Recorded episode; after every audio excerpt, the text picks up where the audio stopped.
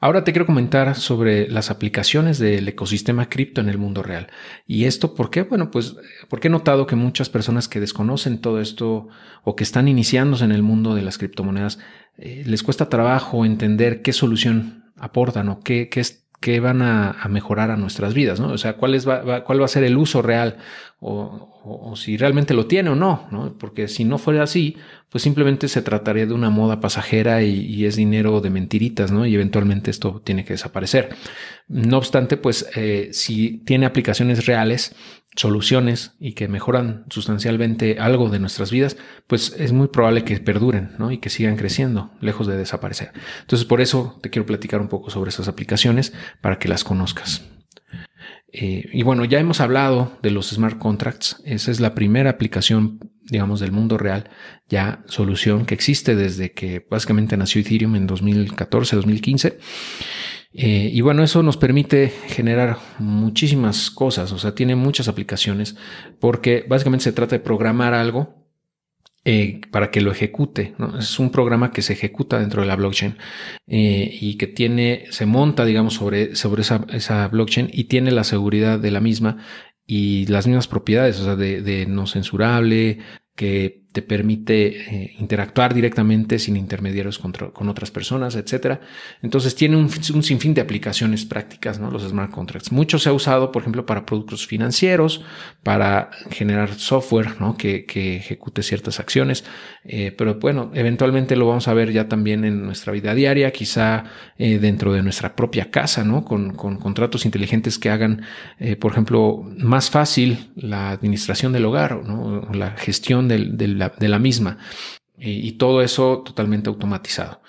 Y eh, bueno, hay muchísimas aplicaciones, ¿no? También en, por ejemplo, en, en temas legales, eh, en, en, temas, por ejemplo, notariales. Eh, o sea, va a haber una innovación tremenda y ya la estamos viendo en, en, en toda la vida, en todo, en varios puntos, ¿no? De la, de nuestra vida diaria porque esta aplicación de smart contracts hacen como más fácil la automatización de las cosas, de, de, procesos, de decisiones, que se lo dejas todo al código con base en reglas que tú mismo has diseñado. Entonces eso hace que, que no nada más sea infinita en su, en su aplicación potencial, ¿no? En qué cosas se pueda eh, eh, utilizar, sino que le abre la puerta a la gente que pueda, para que pueda programar en ellos, ¿no? Y pueda crear sus propios smart contracts y pueda hacer lo que quiera básicamente en la red. Puedes hacer juegos de video, se pueden crear también plataformas para que puedan convivir las comunidades, ciertas comunidades entre sí y puedan tomar decisiones en conjunto, etcétera. Otra aplicación práctica son los NFTs que ya hemos platicado previamente, que es esa tokenización de activos digitales. Eh, y bueno, hay NFTs de todo, ya prácticamente muchos de ellos son basuras, son fotos, JPGs, perdón, imágenes que se hacen en NFTs y ya valen millones de pesos. Eh, pero también tienen otras aplicaciones ya más reales, o sea, más, más de verdad, como por ejemplo tokenizar inmuebles tokenizar cosas de eh, propiedades, etcétera, ¿no? Y eh, de esa manera las puedes transferir y las puedes eh, comprar, vender de manera muy sencilla. También arte, como te decía, puedes tokenizar arte, cuadros de pintura, esculturas, etcétera. Y esa es una representación, digamos, en el, en el digital de ese activo en el mundo real.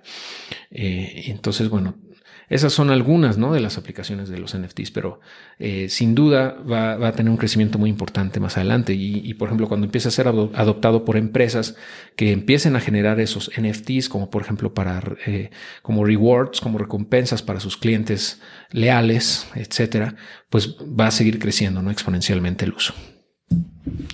Las monedas estables o stablecoins que hemos mencionado en, otros videos, pero bueno, quiero puntualizar aquí nuevamente que son eh, representaciones de una moneda gubernamental, principalmente del dólar. Eh, por ejemplo, existen monedas como DAI, como eh, BUSD, como Tether, como USDC, etcétera. O sea, hay muchísimas stablecoins que tienen diferentes enfoques, diferentes approaches para poder lograr la paridad uno a uno con el dólar. Algunas son, eh, son, digamos, tienen un respaldo económico detrás, es decir, lana, que es, que es como el back, o está vaqueada o está, está respaldada por ese dinero, ¿no? Entonces, el PEG uno a uno con el dólar está respaldado por el dinero que está detrás, ¿no? Que es una representación o es una, es la garantía de que esos tokens valen realmente un dólar. Eh, y existe otro tipo de, de stablecoins que son algorítmicas, como en el caso de DAI. Y DAI tiene una forma de operar, de mantener el PEG a, través de algoritmos. Y principalmente lo usa o, lo realiza eh, con una serie de incentivos y teoría de juegos que pone, eh, que, hace o incentiva a la gente a comprar DAI, por ejemplo, cuando tiende a bajar un poquito de precio, porque este, de esa manera están comprando dólares baratos, digamos así, eh, para pagar, por ejemplo, préstamos que tienen o que han sacado. Y por ende, por, por el contrario, si se encarece el DAI, si lograra, perdón, se separara tantito el dólar y subiera un 1%, un 2%, habría un incentivo también para vender ese DAI caro, un dólar caro para poder eh, comprarlo más económico cuando se ajuste. Entonces, eh, son, son varias reglas y varios, varios mecanismos que hacen que el PEG se mantenga Sí, puede tener ligeras oscilaciones, pero hasta el momento se ha mantenido y está respaldado a su vez también por eh, activos, por bóvedas de, capital que, están principalmente en Ethereum y, bueno, eso hace que, se mantenga estable. Al final de cuentas son dos enfoques, son dos estilos, dos, eh, pues dos, dos tipos de generar estas stablecoins o monedas estables. La, digamos, la meramente eh, respaldada por dinero y la otra a través de eh, mecanismos algorítmicos y o también respalda con dinero, una mezcla de, algoritmo con, capital que lo respalda. Y bueno, más adelante, si ya los gobiernos empiezan a sacar sus CBDCs, sus monedas estables, seguramente van a usar un, esquema similar a este, ¿no? Y, bueno, tú te preguntarás, ¿y para qué quieres tú tener monedas estables en la blockchain, no? Y bueno, es que eso abre un sinfín de posibilidades, porque entonces ya puedes realizar operaciones en la blockchain con dinero eh, de verdad, ¿no? O sea, con, con lana y puedes tener la confianza de que lo que tú recibas en esa moneda estable la vas a poder transformar eventualmente a dólares en el mundo real, ¿no? O sea, por billetes, pesos y centavos, ¿no? gubernamentales. Entonces, esa, esa funcionalidad permite que se haga exponencial la cantidad de transacciones que se pueden realizar en línea en la blockchain, pues, eh, por ejemplo, comercio electrónico, compra y venta de inmuebles, eh, pago de servicios, videojuegos, eh, intercambio de activos financieros, etcétera, etcétera. ¿Qué es lo que ocurre actualmente? ¿no? Por ejemplo, la más importante ahorita es Tether, eh, pero hay más, hay más detrás, ¿no? Está Tether, está DAI, está USDC, eh, está BUSD, que es la, moneda estable de, Binance Smart Chain, etcétera, etcétera. Entonces, bueno, eso tiene muchísimas aplicaciones, ya se están usando, vamos. Otra es pues el ahorro y reserva de valor. Eh, principalmente para esto, como lo hemos mencionado, eh, se usa Bitcoin porque tiene esa narrativa ¿no? de, reserva de valor y porque es la cripto más estable dentro de la inestabilidad y volatilidad tan grande que hay en este mercado. Tanto para arriba como para abajo es lo que menos cambios porcentuales tiene normalmente en el mediano o largo plazo. Entonces lo hace la, moneda predilecta de empresas y de incluso ya países para adoptarlos como reserva de valor. Eh, y por ejemplo está El Salvador, eh, está África Central y seguramente vendrán más países que adopten Bitcoin como reserva de valor. Y también hay otras empresas, bastantes empresas ya, siendo MicroStrategy la más popular, pero también está Tesla, entre otras, que tienen un porcentaje de su, de su lana en Bitcoin. Es decir, están shorteando el dólar porque piensan que en el mediano largo plazo, sobre todo en el largo plazo, el eh, Bitcoin se va a seguir eh, apreciando versus el dólar. Entonces eso hace que tener reservas en Bitcoin los protejan de esa inflación. ¿no? Lo que hemos mencionado, eh, que no es que no es que el Bitcoin suba de precio, sino que más bien el dólar se devalúa versus el Bitcoin. Entonces esa es la jugada ¿no? de estas empresas y estos países. Eh, le, están, eh, le están teniendo la confianza a Bitcoin, la suficiente confianza como para poner ahí su lana, convertir dólares a Bitcoin, con la expectativa de que en el largo plazo el dólar se deprecie de tal manera que esa, esa lana valga mucho más en el futuro. ¿no? Es la lógica de ahorro y reserva de valor y si ya lo están haciendo algunos países, es muy probable que otros se sumen ¿no? en el mediano o largo plazo. Eh, en el futuro no sabemos si, si se va a seguir eh, adoptando de esa manera, pero todo indica que, que así será. Y bueno, otra aplicación que es muy obvia, seguramente ya para ti, es los pagos internacionales, o sea, las remesas. El envío, por ejemplo, de dólares a, de Estados Unidos hacia México en pesos. Eh, por ejemplo, XRP lo hace muy bien. Ya también Bitcoin una, es, es, bastante utilizado con Lightning Network, etcétera. No hay muchas monedas allá afuera que permiten hacer esa, eh, esa transferencia de, dinero de manera muy rápida, muy barata, en comparación a lo que era antes Western Union, MoneyGram y todos esos proveedores de servicio que era carísimo, o lo sigue siendo, pues, pero van a desaparecer eventualmente. Es carísimo transferir por esos medios, aparte de que es lento, ¿no? Muy lento, dura 3, 4, 5 días eh, y te cobran un 5%, un 7% del total que, que, estás mandando, es ridículo, ¿no? Eh, y ahora con esto, bueno, es marginal el costo de la transacción, ¿no? Y, no pierdes ese dinero y además es casi inmediato. En el caso de XRP, pues en un minuto ya tienes la lana, en Bitcoin, pues puedes tardar hasta una hora, pero normalmente es un poco antes eh, y así sucesivamente, ¿no? Entonces nada que ver con lo que había antes en el, en este caso de las remesas. Y bueno, se va a seguir usando seguramente cada vez más, ¿no? Cuando la gente empieza a ver que hay otra alternativa más económica para poder transferir dinero, va a hacer lo posible por utilizar esa vía, ¿no? Entonces, bueno, así, así vamos a seguir creciendo por ese lado. La siguiente aplicación en el mundo real, que ya existen y, se están utilizando cada vez más, son las organizaciones autónomas descentralizadas. Es decir, eh, es, como si fuera una especie de, empresa o organización que puede ser eh, o no con fines de lucro y que puede ser o no creada por individuos afines eh, o que vivan en el mismo lugar, pueden ser de cualquier lugar del mundo eh, y, el chiste de esto es que se organizan de manera descentralizada y que la toma de decisiones de esa DAO eh, no la toma una sola persona, sino que se, se, se realiza con base en el consenso de los participantes. Entonces es, digamos, una, una evolución de la democracia y también permite a la gente interactuar para, para causas en común. Hay un montón de aplicaciones ya en este tipo de DAOs. Eh, hay, hay, por ejemplo, DAOs que, que, se encargan de combatir el cambio climático. Hay DAOs que se, que se están enfocando en, eh, en eh, apoyar a zonas marginadas. O sea, cosas que normalmente pues, no tienen un fin de lucro, ¿no? sino son organizaciones creadas para poder resolver un problema, un, dolor o un pain ¿no? de la sociedad o la contaminación, por ejemplo, en el medio ambiente, lo que se te ocurra, ¿no? Incluso, por ejemplo, hay DAOs para, por ejemplo, crear contenidos, eh, crear educación eh, en, ciertos temas específicos, qué sé yo, o sea, las posibilidades son infinitas. Es, digamos, una nueva manera de organizarnos eh, como seres humanos de una manera bastante transparente porque todo está registrado en la blockchain y la toma de, decisiones, como te digo, no depende de una sola persona de un solo grupo, sino que se realiza en consenso y dentro de esas DAOs hay, también se pueden meter incentivos económicos para que la gente que más aporte reciba una remuneración eh, mayor. Entonces, digamos, eh, esas DAOs también alinean los incentivos de la gente para lograr resultados de manera mucho más rápida y sobre todo efectiva. Entonces, eh, eso abre muchísimas posibilidades. Estoy muy emocionado por las DAOs y creo que van a seguir creciendo exponencialmente en el futuro. También tenemos las dApps, que son aplicaciones descentralizadas. Eh, son soluciones que se desarrollan sobre una blockchain o sobre una red peer-to-peer y que corren ahí, que son programas diseñados para ejecutar ciertas cosas, no ciertas soluciones.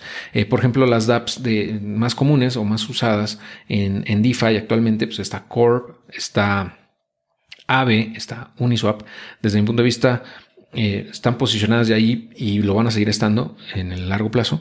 Y son dApps, ¿no? Son aplicaciones descentralizadas. No tienen una entidad central, no pueden ser censuradas porque están totalmente descentralizadas en la, en la blockchain. Eh, los, las decisiones se, hacen de manera consensuada a través de votos eh, y, digamos, muchas, muchas dApps sacan tokens, sus propios tokens, y digamos que esos tokens son, son como votos, ¿no? Son, son, es como un pedacito de la DAP. Y, y cada quien puede votar con base en el número de tokens que posea, ¿no? Una cosa así. Entonces, por eso digo que también es una evolución de la democracia, ¿no? Nada más que aquí es como, no es, al contrario la DAO, no es para organizarnos como personas para hacer algo, sino más bien es un programa que ejecuta cierta acción o, o que genera o, o ofrece un producto o un servicio. ¿No? Básicamente. Pero al momento de que corre en la blockchain, pues tiene esas ventajas, tiene todas las ventajas que hemos venido mencionando, ¿no? Que es transparente, que eh, no tiene un punto único de fallo y que permite eh, alinear los incentivos para lograr los resultados. Eh, y, bueno, es una nueva forma también de crear software, soluciones, servicios, etcétera, ¿no? Y ahorita las principales aplicaciones de las dApps pues son productos financieros o productos como tal, por ejemplo, intercambios de, criptos, eh, plataformas de lending, o sea, para préstamos o para hacer staking o para eh, juegos, etcétera, ¿no? Ahorita vamos a hablar un poco más de eso. Esto de los préstamos en, en, en la blockchain eh, tiene, tiene mucho mercado, o sea, realmente son utilizadas de manera muy masiva en, el caso de, préstamos, porque, bueno, te permite solicitar un préstamo, por ejemplo, de mil dólares, eh, eh, dejando como colateral el doble del valor de, de, esos mil dólares. Por ejemplo, si tú quisieras tomar mil dólares prestados, tendrías que dejar el equivalente a dos mil dólares en Bitcoin, por decir algo, para que te presten esos mil dólares. O sea, te apalancas de alguna manera ¿no? Porque puedes obtener ese, ese capital dejando el colateral ahí. El problema es que si ese colateral pierde valor, por ejemplo, si Bitcoin cae muy fuerte, de manera muy importante, tendrías que agregar capital, ¿no? agregar Bitcoin para que no te liquiden el préstamo. Vamos a hablar de eso más adelante, pero al final de cuentas eh, es una herramienta que hemos utilizado y que mucha gente usa para apalancarse un poco y poder, eh, pues, hacer algunas estrategias ahí, ¿no? De, a veces especulativas, a veces como inversión. Por ejemplo, en los préstamos, cuando Bitcoin baja muy fuerte precio, como en estos momentos que estamos, eh, pues al momento de grabar esto, Bitcoin vale menos de 29 mil dólares.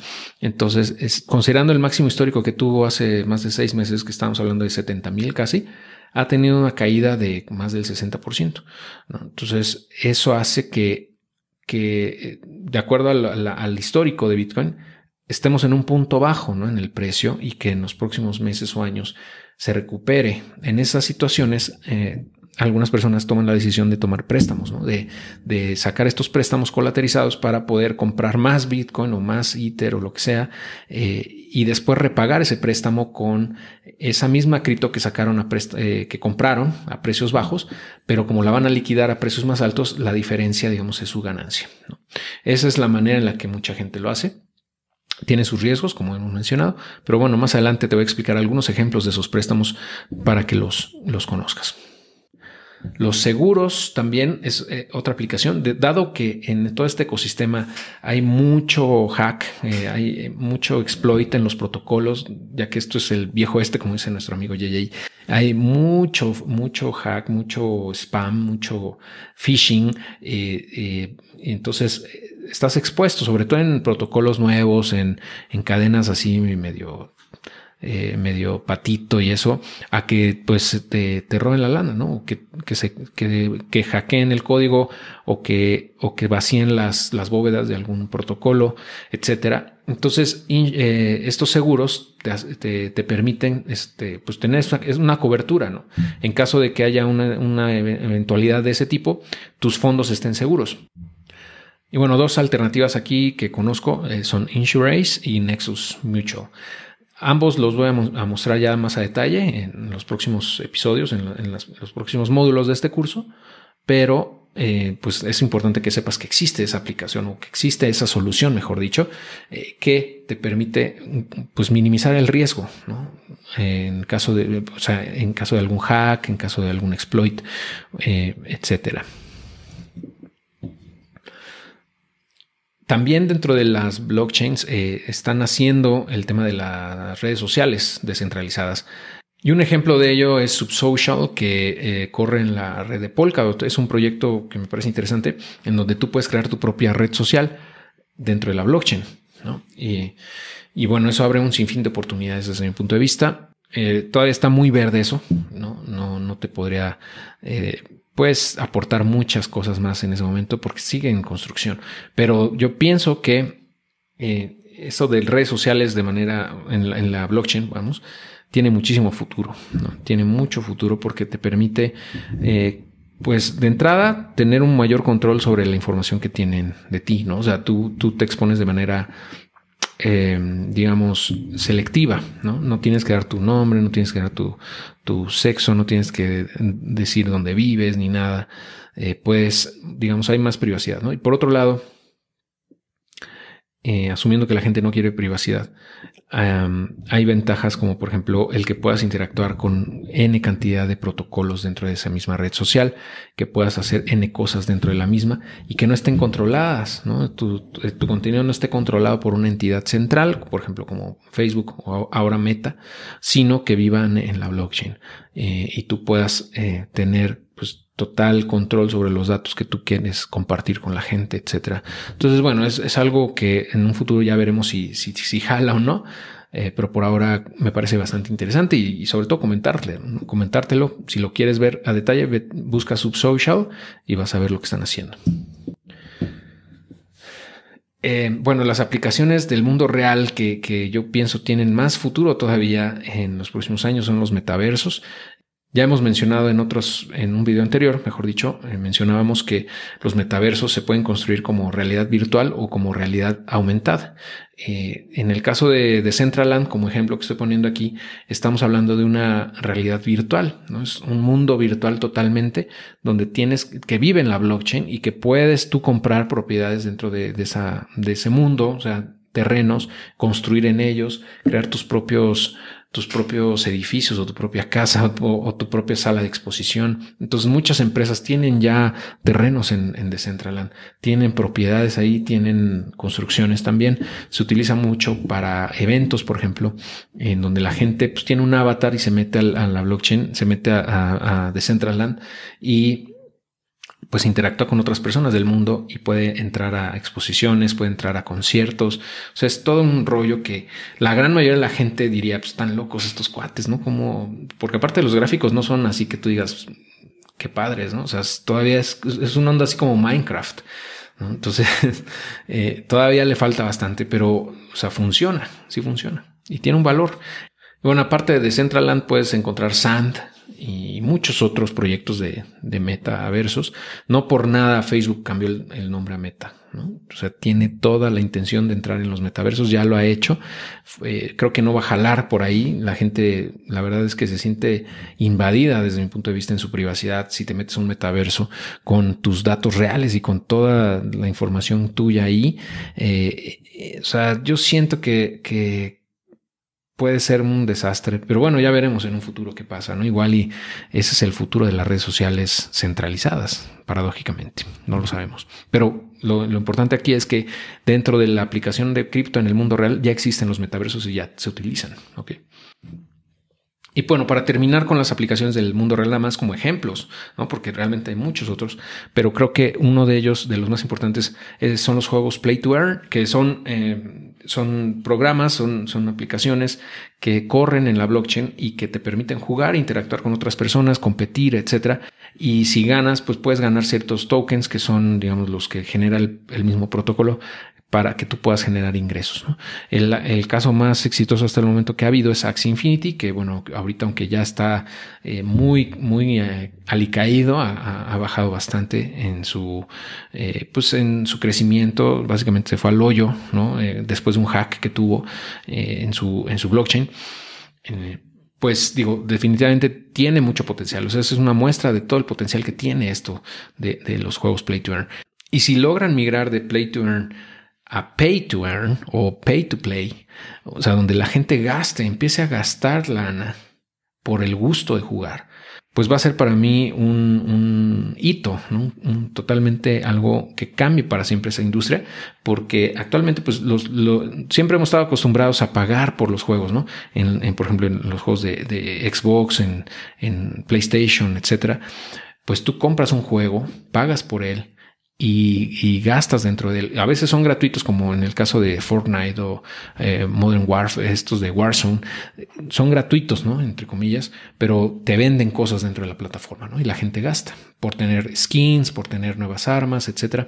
Entonces, si logran estos juegos dentro de la blockchain hacer que la gente también saque su cartera y pague por algo, ahí yo creo que va a haber una sostenibilidad una sustentabilidad del modelo de negocio en el largo plazo, porque hasta ahorita simplemente es como un Ponzi que tú entras y si alguien compra el token que tú estás ganando, pues va a seguir teniendo valor, incluso va a subir y tú vas a estar ganando mucha lana en ese periodo, pero en el momento en el que deje de comprar o deje de entrar nueva gente con capital fresco, digamos, al ecosistema, el precio de ese token va a tender a cero. Entonces, pues lo que estás ganando eh, pues va a ser cada vez menor. Y si tú invertiste para comprar los muñecos o tus cartas o lo que sea para ganar ahí, pues no, probablemente ni siquiera recuperes la inversión que hiciste. Entonces, eh, ese es el riesgo con, con, los juegos Play to Earn, que son altamente inflacionarios y que tienden a cero en el largo plazo, a menos que, como te digo, logren atrapar a los usuarios, logren eh, dar un valor real de tal manera que la gente esté dispuesta a pagar por ello, ¿no? Pero bueno, el futuro no lo sabemos. Sin embargo, pienso que estas eh, aplicaciones van a seguir creciendo en el mediano largo plazo y es bien interesante ver todo esto, cómo sigue desenvolviéndose. Eh, es sin duda un, ecosistema, desde mi punto de vista, es el más em, dinámico que existe, en donde más cosas están pasando al mismo tiempo. Y bueno, por eso, en gran parte, por gran parte de esto que te estoy mencionando es que me encanta, ¿no? Y, obviamente en el camino pues queremos ganar mucha lana, ¿no? Pero ah, no están peleadas las cosas, ¿no? Por un lado puedes generar ingresos, por otro lado estás metido en un ecosistema tan, tan dinámico y tan cambiante y tan innovador, pues bueno, para mí es como la mezcla perfecta, ¿no? En fin, eh, eso es para, para, para, terminar nada más con este video de las aplicaciones del mundo real. Eh, espero que te haya resultado útil y bueno, vamos a continuar en el siguiente eh, video hablando sobre el futuro de las criptos, ¿ok? Que está muy interesante. Nos vemos en el próximo.